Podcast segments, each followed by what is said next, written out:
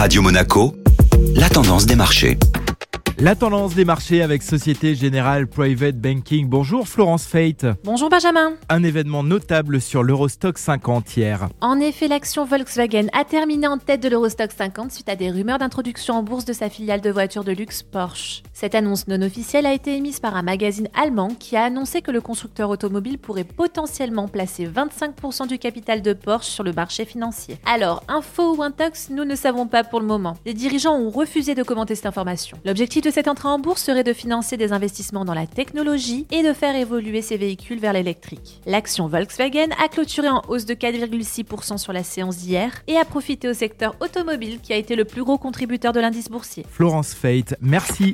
Société Générale Private Banking Monaco vous a présenté la tendance des marchés.